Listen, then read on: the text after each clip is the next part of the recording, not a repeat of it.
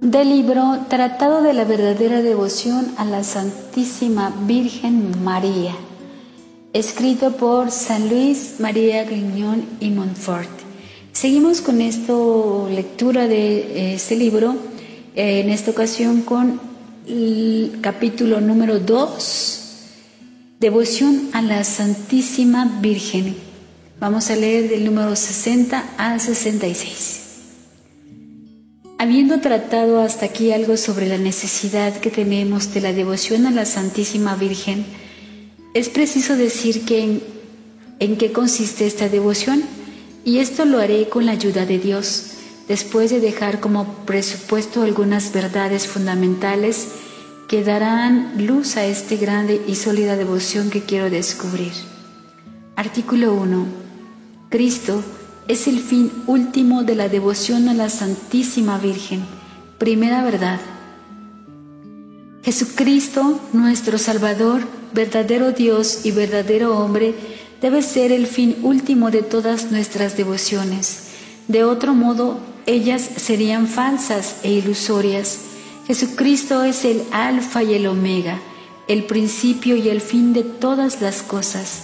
Nosotros no trabajamos como nos enseña el apóstol, sino para hacer a todos los hombres perfectos en Jesucristo, pues es sólo en Él donde habita toda la plenitud de la divinidad, así como todas las otras plenitudes de gracias, virtudes y perfecciones, porque sólo en Él hemos sido bendecidos con todas las bendiciones espirituales, porque Él es nuestro único Maestro que debe enseñarnos, nuestro único Señor de quien debemos depender, nuestra única cabeza a la cual debemos estar unidos, nuestro único modelo según el cual debemos conformarnos, nuestro único médico que puede curarnos, nuestro único pastor que nos ha de alimentar, el camino único que debe conducirnos, nuestra única verdad que debemos creer, nuestra única vida que debe vivificarnos y nuestro único todo en todas las cosas nos debe ser suficiente.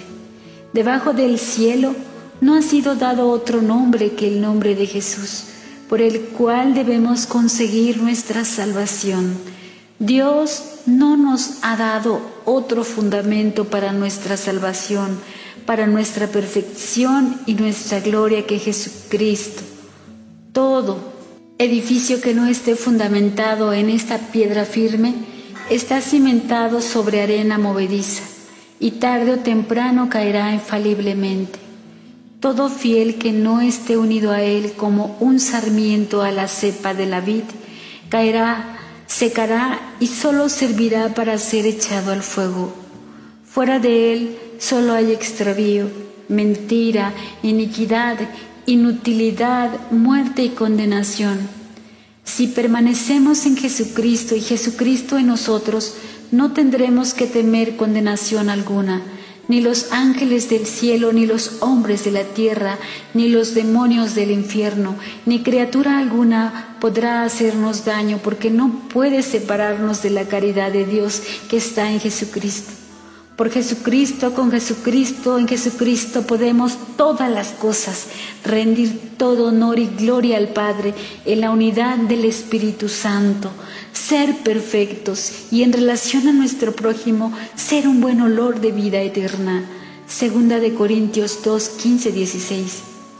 Si nosotros, pues, establecemos la devoción a la Santísima Virgen, no es por otra cosa que para establecer más perfectamente la de Jesucristo y para ofrecer un medio fácil y seguro de encontrar a Jesucristo.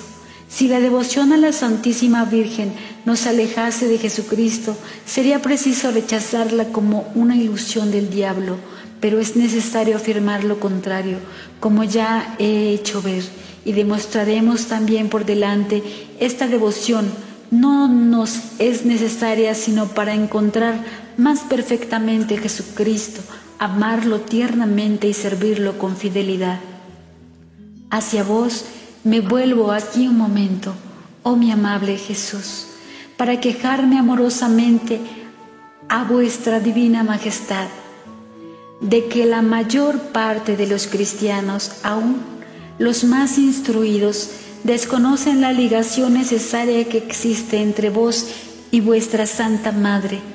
Vos estáis siempre con María, Señor, y María está siempre con vos, y no puede estar sin vos. De otro modo, ella dejaría de ser lo que es, pues ella es de tal manera transformada por la gracia en vos, que ni vive ni es nada en realidad, sino que sois vos solamente, oh mi Jesús, quien vivís y reináis en ella más perfectamente que en todos los ángeles y bienaventurados. Ah, si se conociera la gloria y el amor que vos recibís de esta admirable criatura, se tendría de vos y de ella otros sentimientos que al presente no se tienen. Ella os se es tan íntimamente unida que se separaría primero la luz del sol y el calor del fuego. Pero digo más aún, antes se separarían de vos todos los ángeles y los santos que la Divina María, porque ella os ama más ardientemente y os glorifica más perfectamente que todas vuestras demás criaturas reunidas. Después de esto, oh mi admirable Maestro, ¿no es una cosa asombrosa y digna de lástima ver la ignorancia y tinieblas que todos los hombres de la tierra tienen en relación a vuestra Madre? No hablo tanto de los idólatras y paganos que no conociéndoos se descuidan de conocerla a ella no hablo tampoco de los herejes y cismáticos, que habiéndose separado de vos y de vuestra Santa Iglesia, no se cuidan de cultivar la devoción a vuestra Santa Madre. Hablo, sí, de los cristianos católicos y aun de los doctores entre los católicos, que haciendo profesión de enseñar las verdades a los otros, no os conocen a vos ni a vuestra Santa Madre, a no ser de una manera especulativa, seca, estéril e indiferente. Estos señores no hablan a no ser claramente de vuestra Santa Madre y de la devoción que se le debe tener porque temen, según dicen, que se abuse de ello, haciéndoos injuria al honrar excesivamente a vuestra Santa Madre. Si ellos ven u oyen a algún devoto de la Santísima Virgen que habla a menudo de la devoción a esta buena Madre, de una manera tierna, intensa y persuasiva, como de un medio seguro sin ilusión, un camino corto sin peligro, una senda inmaculada sin imperfección y un secreto maravilloso para encontraros y amaros perfectamente, claman contra él y le escriben miles de razones falsas para probarle que no es conveniente hablar tanto de la Santísima Virgen, que hay grandes abusos en esta devoción siendo menester aplicarse para destruirlas y hablar de vos antes que llevar a los pueblos hacia la devoción a ella, a quien aman ya demasiado. Se les oye hablar algunas veces de la devoción a vuestra Santa Madre, pero no para establecerla ni inculcarla, sino para destruir los abusos que de ella se cometen, en tanto que carecen de piedad y tierna devoción hacia vos una vez que no la tienen hacia María. Miran el rosario, el escapulario y la corona como devociones de mujercitas propias de ignorantes, sin las cuales se puede uno salvar, y si cayese en sus manos algún devoto de la Santísima Virgen, que rece la corona, cinco misterios, o tenga alguna otra práctica de devoción a ella, se esforzarán por modificarle rápidamente su espíritu y su corazón en lugar de la corona le aconsejarán rezar los siete salmos y en lugar de la devoción de la Santísima Virgen le inculcarán la devoción a Jesucristo.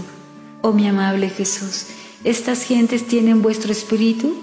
¿Os agradan actuando así? ¿Os complace que dejen de hacer todos los esfuerzos para honrar a vuestra Madre por temor de defenderos? ¿La devoción a nuestra Santa Madre impide tenerla hacia vos? ¿Acaso se atribuye ella a la honra que se le rinde? ¿Acaso forma bando aparte? ¿Es tal vez una extraña sin relación alguna con vos? ¿Agradarla a ella os desagrada?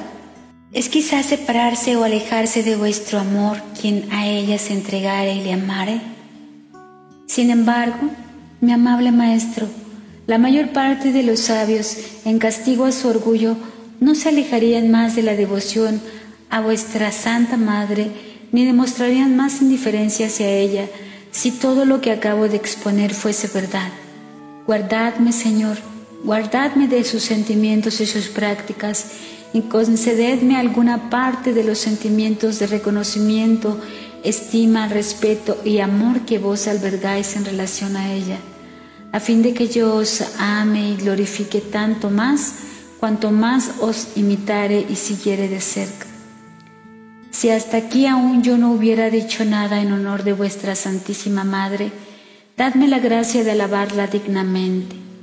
Facme digne tua matrem colaudare, a pesar de todos sus enemigos que son los vuestros, y que yo pueda decirles en alta voz con los santos, non paesumat alequis Deum, se avere propitium, qui benedicta matrem offensam aboret.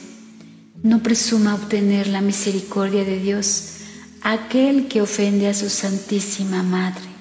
Y para obtener de vuestra misericordia una verdadera devoción a nuestra Santísima Madre, e inspirarla a toda la tierra, haced que os ame ardientemente y recibid para ello la súplica ardiente que os hago con San Agustín y vuestros verdaderos amigos. Tú eres, oh Cristo, mi Padre Santo, mi Dios misericordioso, mi Rey poderoso, mi buen pastor, mi único Maestro, mi mejor ayuda, mi amado hermosísimo, mi pan vivo, mi, mi sacerdote por la eternidad, mi guía hacia la patria, mi luz verdadera, mi dulzura santa, mi camino recto, mi sabiduría preclara, mi humilde simplicidad, mi concordia pacífica, mi protección total, mi preciosa herencia, mi salvación eterna.